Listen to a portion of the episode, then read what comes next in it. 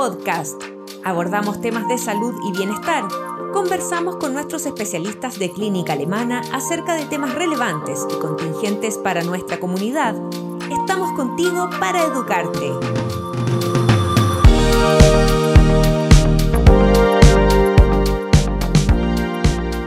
Bienvenidos a un nuevo Alemana Podcast. En esta ocasión conversaremos con la doctora Francisca Bocas, ginecóloga, y Daniela Martins, psicóloga, ambas de Clínica Alemana, con quien hablaremos sobre la llegada a casa de un recién nacido.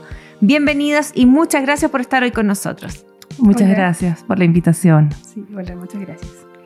Doctora, para empezar hablemos del puerperio. ¿Qué es y hasta qué edad del recién nacido se considera que, que este dura? Sí, bien. Clásicamente eh, podemos decir que el puerperio se ha definido como las primeras seis semanas postparto.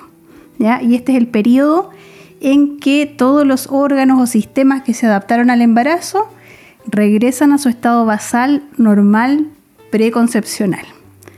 Esto sí desde un punto de vista meramente físico, ¿ya? porque hay una corriente una línea que postula que el puerperio dura dos años. Podemos hablar más adelante de eso que tiene que ver con el concepto del cerebro puerperal. ¿Mm? Perfecto. Y doctora, ¿cuáles son los principales cambios físicos en el puerperio? Sí, mira, por un lado tenemos los cambios propios de la recuperación del proceso del parto. Y aquí no podemos dejar de mencionar cómo es de inmensamente superior y rápida la recuperación después de un parto normal versus una cesárea. Incluso si haya habido una episiotomía o una sutura de un desgarro, esto es, la resolución es mucho más rápida, menos dolorosa, se reincorporan las actividades con mayor rapidez, pueden cuidar de otros hijos en el caso de las mujeres multíparas con más eficiencia, ¿verdad? Entonces está ese, ese cambio, esa recuperación corporal propia del, del parto de la cesárea y por otro lado está el gran, gran hito del puerperio que es el establecimiento de la lactancia. Ese es un gran cambio físico y hay que decirlo que para muchas mujeres es un gran desafío físico y emocional. Y por eso el gran énfasis también que le damos en, nuestra maternidad a lactancia, a la clínica de lactancia, a esta telelactancia a las 24 horas en el alta segura y hacer una clínica pro lactancia. Claro, Daniela, en este sentido, ¿cómo lidiamos con la nueva identidad de mamá? Con todos estos cambios que mencionaba la doctora recién, con los cambios corporales, los ritmos, cambios de sueño. Eh, justamente, ¿no? El, el, puerperio, así como definía la doctora al comienzo, es un periodo que, se han ido variando los tiempos de cuál es la duración del, puerperio, pero es justamente en ese periodo que también nuestra mente eh, se va a estar acomodando, toda nuestra psique se va a estar acomodando a este nuevo proceso de ser mamá, sobre todo en el, eh, con, el primer, con la primera guaguita, ¿no es cierto? Eh, nos cambia todo y, eso implica también cómo nos vemos a nosotros, porque nos cambia el cuerpo. Eh, uno piensa que tiene guaguita y, va a salir de la, de la clínica casi eh, sin ningún rastro de que, que, hubo una guaguita dentro nuestro. y eso no es así, se demora el cuerpo en acomodarse y la mente también. Tenemos que empezar a reconocernos con un cuerpo diferente, incluso desde el embarazo, que nos crecieron las pechugas, que nos salieron estrías. Eh, tenemos que, reconocernos ahora al servicio de otro ser humano y eso también requiere acomodarse. Antes teníamos tiempo para ducharnos, tiempo para salir con las amigas y de pronto todo eso desaparece. Tenemos que estar disponibles 100% para una bobita a toda hora de la noche eh, y eso es bien agotador. Tenemos que reconocernos también eh, en ese estado de cansancio. Cómo funcionamos ahora en el día a día, cómo nos relacionamos con nuestra pareja, con nuestros amigos, con nuestra familia. Y con esta guagua sí estamos cansados, no hemos dormido, estamos más irritables.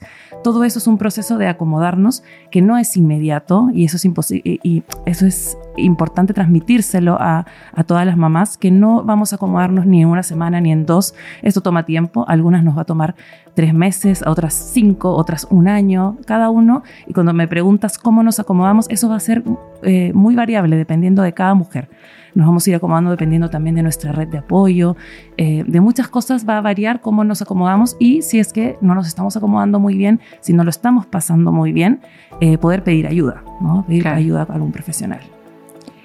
¿Cuáles son los principales cambios psicológicos en el puerperio? Y también, bueno, eh, después linkearlo con lo que comentaba previamente la doctora con, con el cerebro puerperal, ¿cierto?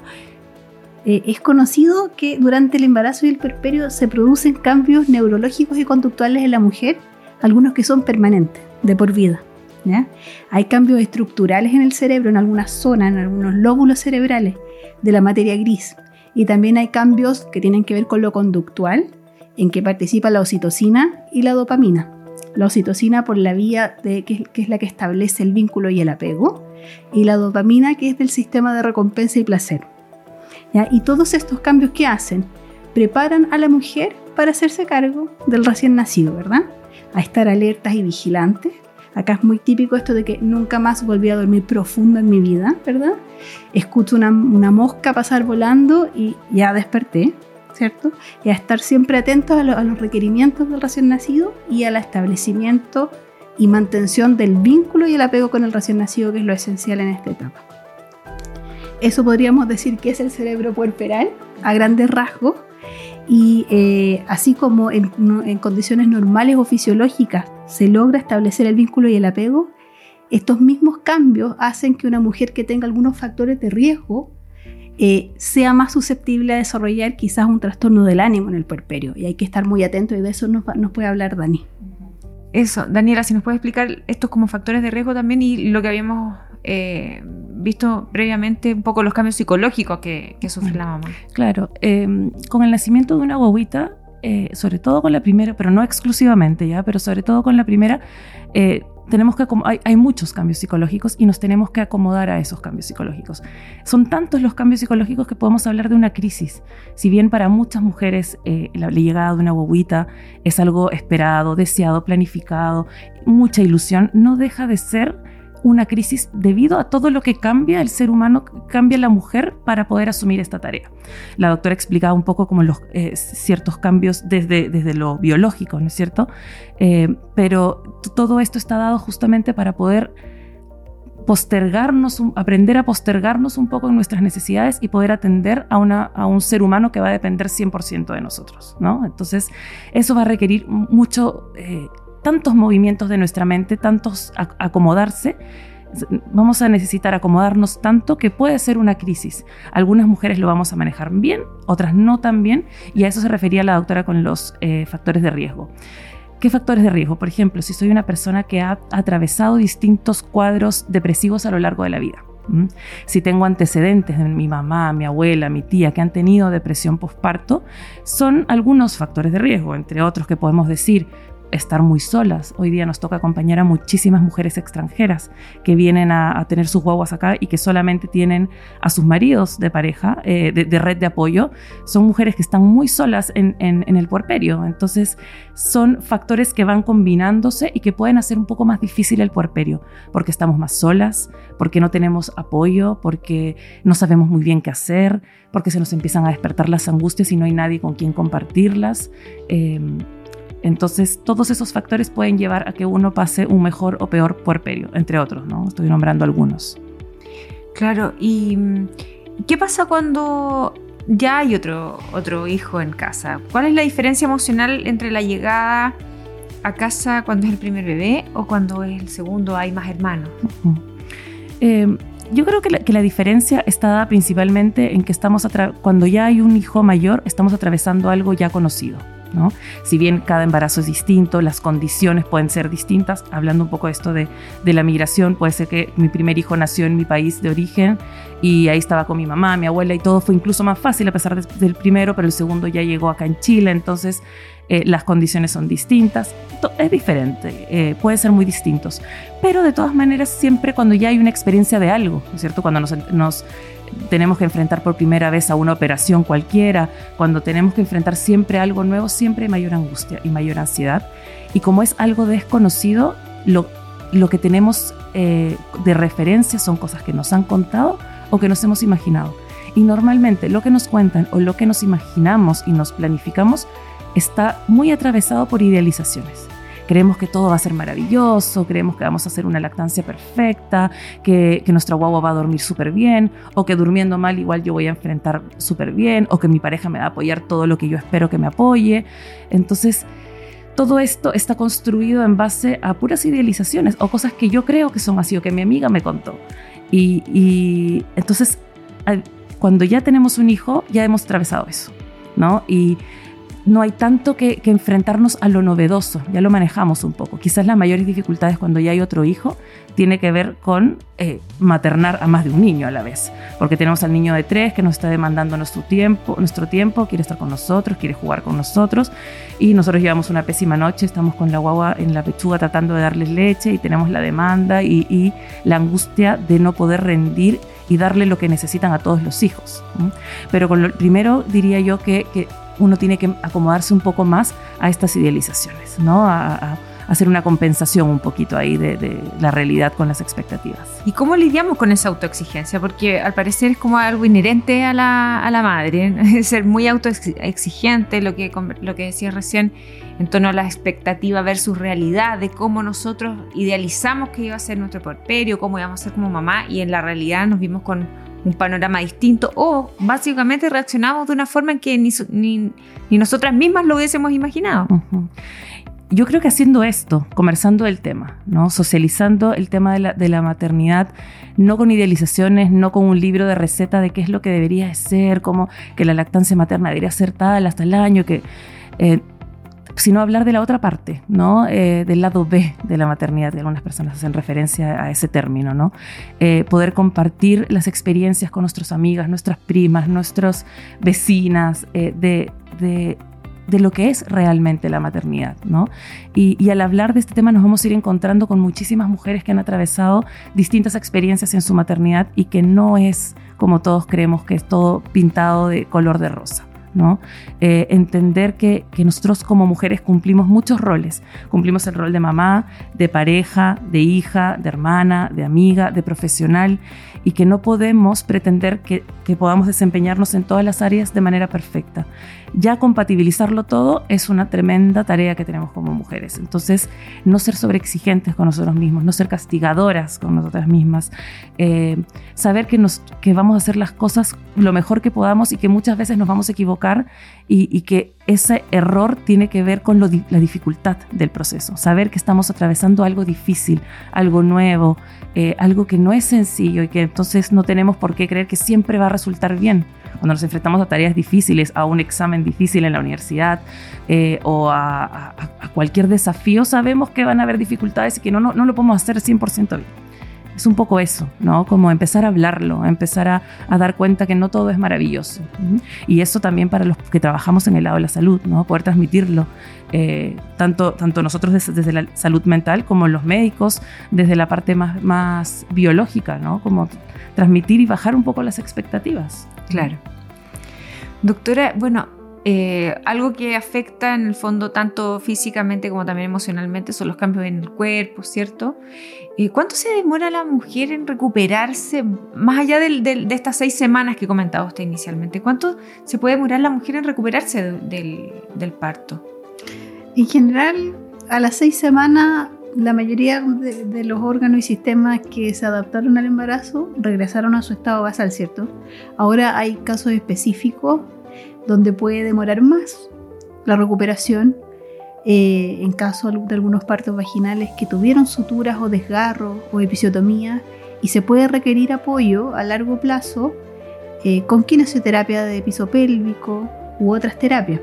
O sea, no hay que, tampoco es esperable 100% de las veces que a las seis semanas uno va a estar exactamente igual antes de haberse embarazado. Porque cambios en el peso también. Y el cambio en el peso es muy variable, pero yo diría que durante el primer año postparto, muchas mujeres recién están alcanzando su peso previo. Y de hecho se sabe que la mujer que al año después del parto no ha regresado a su peso previo o basal o incluso aumentado, esa paciente tiene un factor de riesgo metabólico. Ahí habría que preocuparse. Perfecto. Esa es una señal de alerta. Una señal de alerta, sí, pero al año postparto. O sea, hay que tener paciencia. Hay que tener paciencia. Claro. ¿Y cuáles son los efectos de la falta de sueño en el ánimo, por ejemplo? Y también eh, fisiológicamente tiene que haber algún. debe afectar de alguna forma. Yo creo que, eh, la, la respuesta quizás es bien intuitiva todos cuando no dormimos bien estamos irritables, ¿no? Pasamos una noche de insomnio, nos fuimos a carretear y el día siguiente tenemos que, trabajar o levantarnos temprano, vamos a estar, se va a ver afectado nuestro cuerpo, se va a ver afectado nuestro ánimo, nuestras ganas de hacer cosas, nuestras ganas de compartir con los otros. Y, y en el puerperio estamos enfrentados a eso constantemente, ¿no? No es que una mala noche y tuvimos una semana, dos semanas perfectas, sino que tenemos una mala noche tras otra mala noche, tras otra mala noche. Y ahí hay un, tema eh, muy directo con que estamos menos pacientes, más irritables, menos ganas de, socializar, de estar con, con los amigos, muy irritable, irritan, irritables con las parejas normalmente, porque la pareja está ahí suele ser, hoy en día está cambiando mucho la participación de la pareja eh, en el puerperio, pero el, eh, suele ser que hay uno que se levanta más igual, sobre todo cuando hay una lactancia exclusiva, ¿no es cierto? Entonces eh, hay rabia hacia la pareja porque él duerme, él no, no, escucha el llanto del bebé, él está claro al día siguiente con toda la energía y esto no, no estamos hablando solamente de las primeras semanas, estamos hablando que esto puede durar depende del sueño de la guagua, pero puede durar 6, 7, 8 meses, ¿no? Interferir en la vida sexual, porque la, eh, la, pareja quiere tener relaciones sexuales, la mujer está, lo único que quiere llegar apenas se duerma la guagua es dormir y no hacer nada más, ¿no es cierto? Entonces, el ánimo está directamente relacionado con eso y hay que tenernos paciencia a nosotras mismas como mujeres y transmitírselo. Ojalá que el podcast lo escuchen también las parejas, eh, que hay que tener paciencia con eso también y ayudar y cuidar el sueño de la madre. Y en este sentido, eh, ¿qué cuidados necesita la madre, por ejemplo, para cuidar a otro ser humano, en este caso un bebé que depende 100% de nosotras?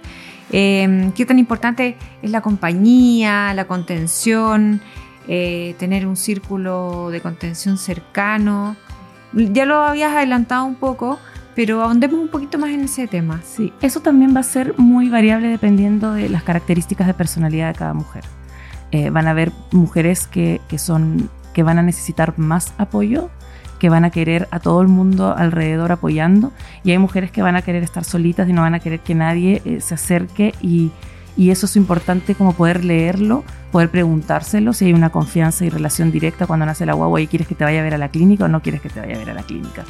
Eh, ¿Quieres que te vaya a ver a la casa o no quieres que te vaya a ver a la casa?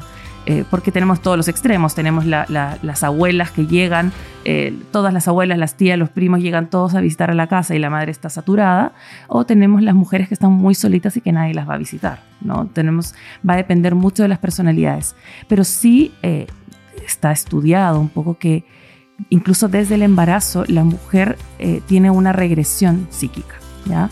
Una regresión psíquica significa que, nuestra mente funciona en alguna medida como cuando éramos más chiquititos. Entonces, es una etapa en la que estamos muy mirándonos muy hacia adentro nosotros. Estamos como todo está en función de nuestra guagua. Ahí nos encontramos desde el embarazo muy temprano viendo la ropita de la guagua, planificando la pieza. O sea, estamos pensando solamente en nosotros y en nuestra guagua.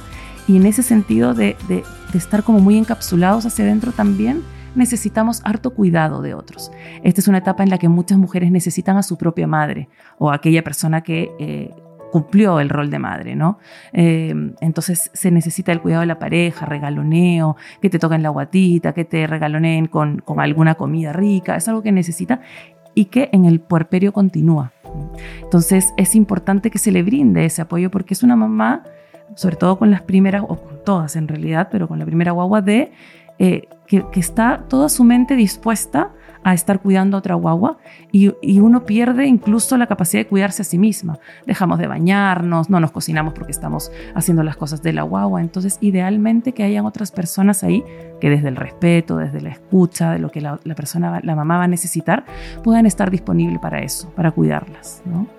Además de esto, es importante tener una, eh, una red, eh, por ejemplo, de otras mujeres puerperas eh, como para compartir experiencias o sentirse más acompañadas en lo que están viviendo, porque es difícil. Existen varias. Claro, porque es difícil para Así una mujer es. que no ha sido mamá entender lo que le está pasando a una cuerpera mm. por su cabeza, por su cuerpo. De hecho, hoy en día hay muchos grupos de mujeres que se juntan eh, presencial o virtual, grupos de mujeres que se juntan a, a compartir experiencias sobre maternar, sobre el puerperio y, y, son una gran fuente de ayuda, sobre todo en la mujer que no tiene, que no cuenta con tanta red de la más clásica o típica, podríamos decir, la familia extendida. No todas las pacientes cuentan con eso y en ese grupo sí, quizás es muy importante buscar esas otras ayudas. Sí, creo que sirve harto, siempre y cuando sí los mensajes sean eh, como acogedores más que, porque también ha pasado mucho en esto de eh, hablar cada vez más de la maternidad, que creo que es maravilloso, creo que ha pasado mucho también de... Eh, de que aparezcan muchas exigencias de nosotras mismas también, ¿no? Como comparaciones, ah, no, pero es que yo le di pechuga hasta los dos años, pero, o alguna mamá en estos chats a veces preguntando, oye, ¿Qué, fórmula puedo, puedo, darle a mi hijo? ¿Pero por qué le vas a dar fórmula? ¿Cómo se te ocurre? Yo le di pechuga. Hasta... Entonces, también puede pasar un poco de eso que frente al desconocimiento, eh, al querer saber un poco más, al querer saber eh, la experiencia de otras mamás, aparezcan estos comentarios que nos insegurizan, nos hacen sentir culpables de lo que estamos haciendo. Entonces, creo que son muy útiles siempre y cuando no caigan en eso, en ese juicio de valor frente a lo que otra mujer está haciendo, porque cada una va a poder hacer lo que puede hacer con su, según sus eh, condiciones. Claro, más de empatía que de, juzgar en el fondo. Em, y en clínica alemana, ¿cómo se acompaña el posparto? Bueno, en nuestra maternidad de Clínica Alemana de Santiago trabajamos con el programa del Alta Segura. Eh, este es un programa que pretende ser una extensión o prolongación de los cuidados de la madre y del recién nacido más allá de la estadía hospitalaria. Las pacientes que cumplen con los criterios de alta segura y que se van de alta a las 48 horas posparto o a las 72 horas después de un forceps o una cesárea, son candidatas a este seguimiento y las apoyamos con dos elementos de seguimiento Em, uno que es la clínica de lactancia, que hacemos una tele-lactancia a las 24 horas del alta, y otro que es un seguimiento neonatológico precoz a las 48-72 horas. Y les aseguramos una hora con neonatólogo, porque sabemos que muchas veces es difícil para las pacientes conseguir una hora y queremos estar encima de esos recién nacidos que se fueron a las 48 horas de alta, siguiéndoles el peso, ¿verdad? Si han tenido deposiciones, que no se pongan amarillo y en la eh, telelactancia la realiza vía virtual una enfermera de clínica de lactancia especialista en lactancia para ver técnica, acople, resolver problemas muy frecuentes de ese periodo como son irritaciones o grietas del pezón, etc. En el caso de la clínica de lactancia, esto se da en casos en que hay algún problema en el acople, por ejemplo, del bebé con la mamá las primeras horas. Bueno, eso siempre va a existir. La clínica de lactancia existe y es abierta y a ella pueden acceder todas las pacientes que tienen su nacimiento en clínica alemana. Pero específicamente dentro del programa de alta segura tenemos la telelactancia a las 24 horas del alta. ¿Por qué? Porque estamos dando de alta, no vamos a decir que precozmente, pero sí estamos tratando de disminuir los tiempos de estadía hospitalaria de nuestras pacientes. La clínica de lactancia es abierta y todas las pacientes que han tenido su nacimiento en clínica alemana tienen acceso a la clínica de lactancia durante su hospitalización. Específicamente lo que le llamamos telelactancia a las 24 horas posparto es parte de nuestro seguimiento y del programa de alta segura. ¿Por qué? Porque estamos dando de alta a las pacientes a las 48 horas después de un parto o a las 72 horas después de una cesárea y hay problemas que pueden todavía no haber aparecido o no haberse pesquisado. Entonces, ese es el objetivo de la telelactancia en las 24 horas. Pero clínica de lactancia como tal existe, siempre está disponible para todas las pacientes puérperas de nuestra clínica. ¿Algún mensaje final para quienes nos estén escuchando? Quizás esas mamás que pronto van a hacer su guaguita o que ya están atravesando por el puerperio. Yo les diría que no se sobreexijan, que lo están haciendo bien, que están haciendo lo mejor que pueden hacer Em, que si tienen dudas con respecto a si no lo están haciendo tan bien o si sienten que no lo están pasando bien. El puerperio es una etapa difícil. Vamos a estar con sueño, vamos a estar irritables, pero, pero cuando hacemos el balance, igual el balance debiera de ser positivo. De decir, sí, estoy cansada, estoy agotada, estoy chata de estar encerrada en la casa, pero me encanta estar con mi guagua, pero mira qué rica. Si ese balance no es positivo, si estoy pasándolo más mal que bien, si se está volviendo una tortura estar en casa con la guagua, si la lactancia simplemente está siendo terrible y me está haciendo pasarlo pésimo, eh, si el balance es negativo, pidan ayuda. Bien, esa ayuda puede ser la mamá, la amiga, la prima, y si necesitan de profesionales, estamos aquí en la clínica, tenemos un gran equipo de salud mental perinatal, eh, psicólogos y psiquiatras disponibles para acompañarlos. Tenemos la atención por telemedicina que eh, sabemos que es muy útil para las mamás que tienen a su abuita en casa y que no pueden estar moviéndose a la clínica. Entonces usen nuestros recursos, nosotros estamos siempre disponibles para acompañarlos y como trabajamos interdisciplinariamente, hacemos harta derivación. Si vemos que vas a necesitar apoyo para psiquiatra, derivamos a psiquiatra y lo mismo hacen los psiquiatras a los psicólogos. Entonces, em, aprovechen esos recursos y no se queden solos pasándolo mal en casa. Creo que ese sería mi mensaje. Sí, y yo diría también, agregaría que em, Clínica Alemana cuenta con varios canales, ¿verdad? De redes sociales, en YouTube, hay podcasts como este que estamos haciendo, donde pueden encontrar mucha información sobre el periodo del embarazo y el puerperio.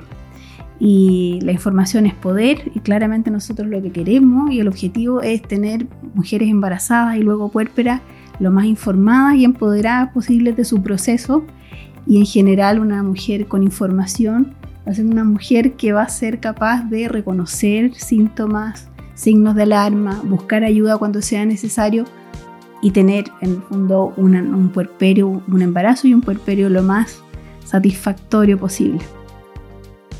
Perfecto. Muchas gracias por conversar de este tema tan interesante con nosotros y que por supuesto a muchas mujeres les va les va a caer como anillo al dedo. Y para los hombres también, que los escuchen, ¿cierto?